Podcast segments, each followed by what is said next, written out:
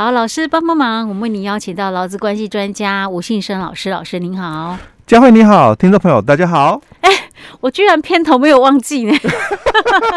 对，我们已经好久一阵子的时间没录了。老师，我们好像从五，好像喂，我想看，我们反正二集之后我们就好像没有录了，对不对？对，我们好像二集，所以差不多也是五月，应该五月十五。五月中旬啊，以后就没录嘛。啊，现在是我们录音的时间是八月份了。嗯，也是降二级之后七八三个月，月 一季呢，一年才四季而已，我们就占掉一季的时间，休息了一季的时间。好，我们的老师帮帮忙，终于重出江湖了哈。嗯、我们九月份播出嘛，嗯，虽然我们是八，因为我们都是预录，所以我们八月份来录音的哈。嗯、哎呀，好久没看到老师，老师你没有变呢。你没有得到变种病毒，我们在开玩笑，因为大家现在都是比较少在外面吃嘛，嗯，还是家在家里面吃比较多，一天到晚就在琢磨着要煮什么，要吃什么，买什么这样子，很多人都得了变种病毒。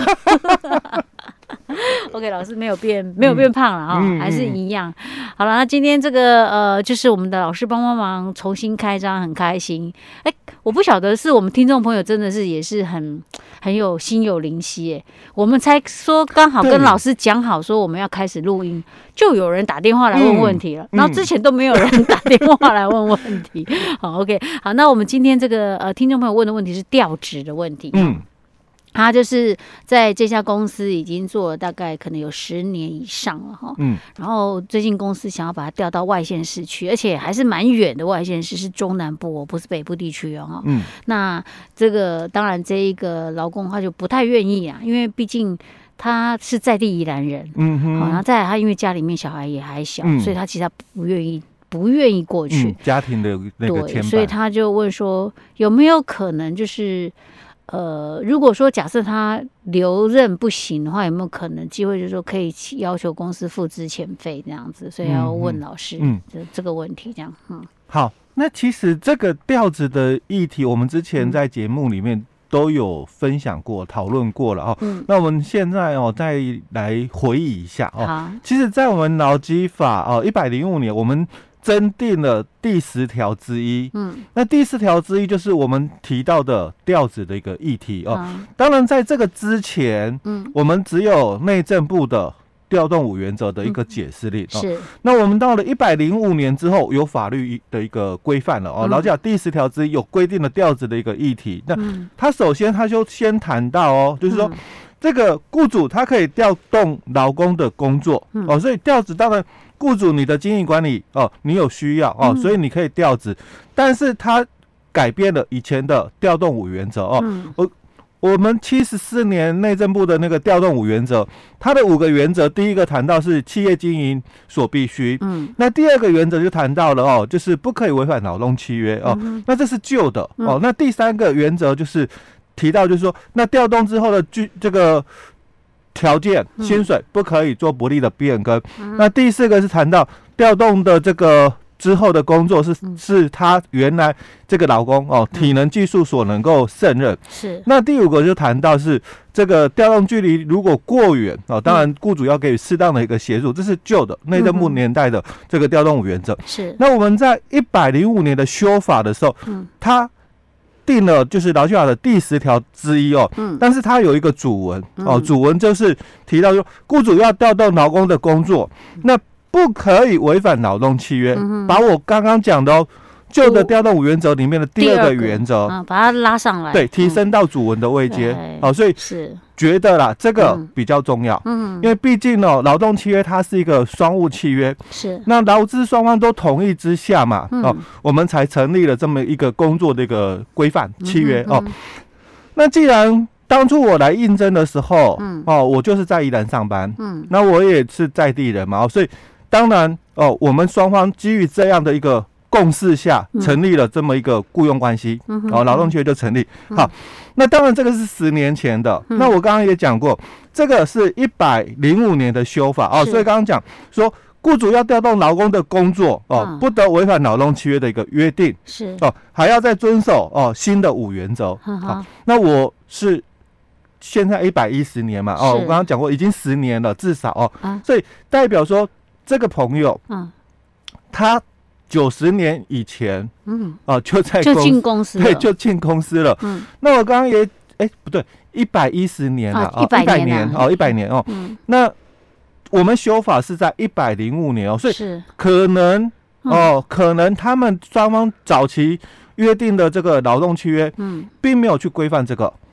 哦，是，或许他们公司可能连劳动契约都没有签呢、啊欸。对，有可能、哦，就是只是说，哎呀，我我我录用你了，你来上班这样子。哎，对，口头的一个契约的一个约定哦，所以他没有像，就是说新法哦规、嗯、定说，哎，那你要在劳动契约里面去定这么一个约定、嗯、哦，就是说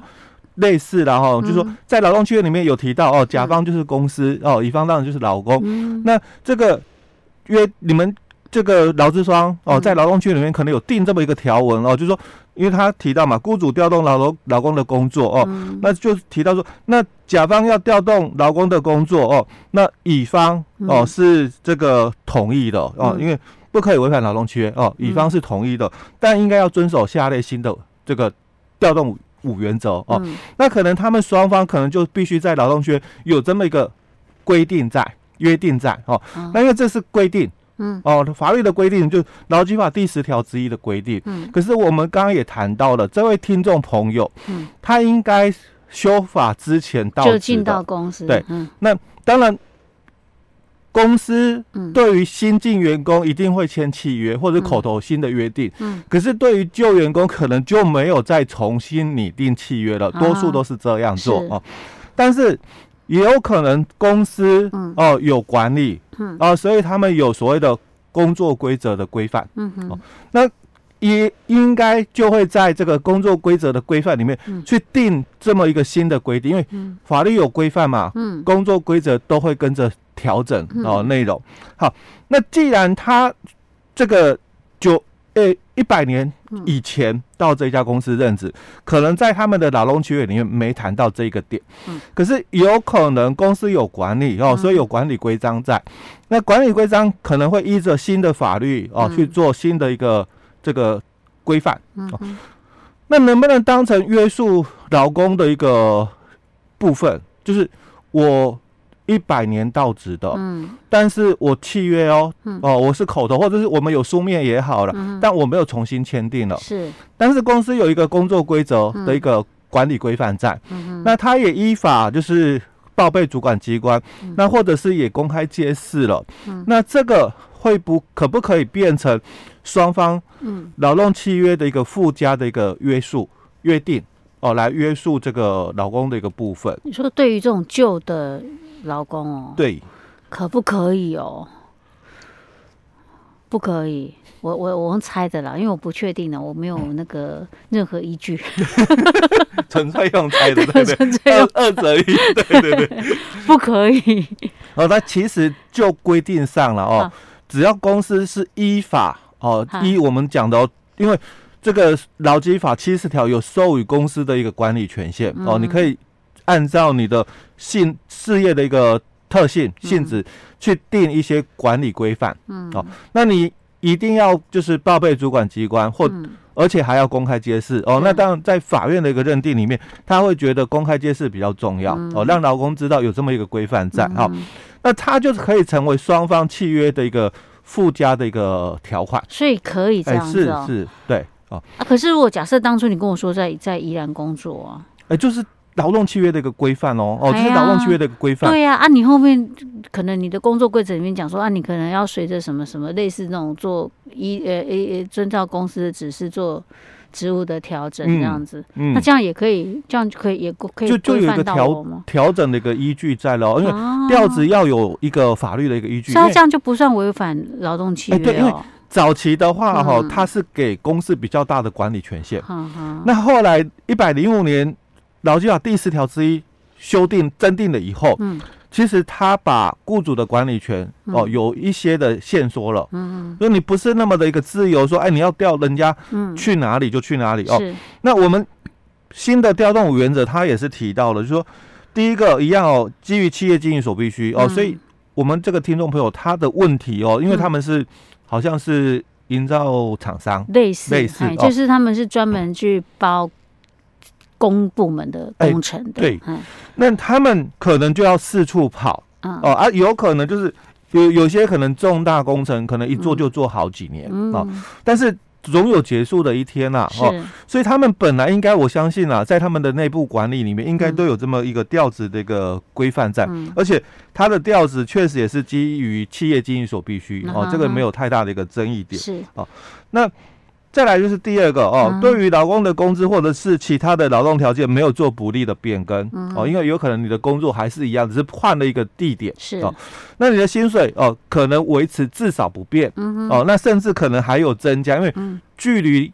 改变了，嗯、地点改变了，可能会多了一些所谓的其他的津贴奖金、嗯、哦，好，所以并没有做不利的变更，而且调动之后的工作哦是他体能技术可以胜任哦，嗯、那另外。地点哦，如果过远，就我们刚刚讲中南部哦，所以比较远，那雇主哦要给予适当的一个协助，可能提供交通车，嗯，或者是宿舍哦，那没有提供实体的这个这个协助，嗯，可能也要有就是宿舍津贴或者是交通费的一个补助哦。那再来就是最后新的哦，他提到就是说，那你必须考量老公还有他的家庭的一个生活利益，就是考量他们的。家庭成员，嗯，因为老公的这个调职之后，哦，那所造成的不便利的部分，哦，你要考量进来，嗯，就你给的这些所谓的这个津贴，嗯，哦，不管是宿舍津贴也好，这个车马补助费也好，嗯，那可能还有一些其他的哦，奖金多出来的津贴哦，这些哦，你增加出来的津贴，你要考量就是够不够来支付。他们的家庭成员因为这么一个调职之后产生的不便利的部分，像这个听众是因为他是家里面小朋友还小，需要可能帮忙协助。嗯、那他当然如果他调到那么远，他就不可能可以兼顾得到帮帮忙照顾家庭嘛。对。可是问题他公司就算有付津贴，那这津贴的标准在哪里呢？那这个部分其实在一百零五年刚修法的时候哦，嗯、那那个劳劳工哦，嗯，很多人看到这个。哎、欸，你必须考量到我家庭成员的这个生活不利的部分嘛，哦，嗯、所以你把我从北调南哦，嗯、哦，这么南北调，或者从南调北哦，嗯，那我就主张那十条之之一的第五款，嗯，哦，公司没有符合，所以我拒绝调动哦。嗯、在早期的法院的判决，几乎哦，老公败诉，哦，因为他们就像刚刚佳慧提到的，哎、我我的爸爸妈妈年纪大了，需要我照顾。我的小孩子还小哦，也要我来帮忙照顾。所以雇主的这个调子哦，那个没有考虑到我们家庭成员不利益的部分哦。但是大多数的公司这样的一个调子，通常都有给予一些的这个津贴补助，只是说这个金额够不够，嗯，不知道。嗯，但是因为他确实是有补助了，所以法院就判劳工败诉。哎，对，因为你要。举证说你的补助不足我们的这个影响，嗯哼，哦，那劳工要举证。那当然这一两年新的判决就陆陆续续有很多的劳工提出来证据，说这个补助哦不够我们的这个这个影响，嗯，哦，所以这个调职不合法，哦，陆续有一些判决哦已经是劳工胜诉的哦。那我记得前一阵子在我们的媒体哦有上。上报道的哦，嗯、就是那个，哎，可以讲名字吗？哦，就是大卖场。哎，对，大卖场依然也有。哦，是那个我们之前有分享啊，我们所以我有印象啊，对对对。可是他那个是有点刻意刁难啊。对。但是我们这个那个听众朋友的问题，他说我们公司其实这个这种状况还蛮普遍存在，嗯，不是刻意刁难老公，嘿。可是问题是，我可不可以说我不愿意调职，请求那个你公司，你干脆支遣我好了，因为我不愿意调到别的地方。哎，对，那这个就要回到另外一个层面，就是说，在我们劳基法的十四条，他所提到的是另外一个概念，哦，就是被迫辞职的概念。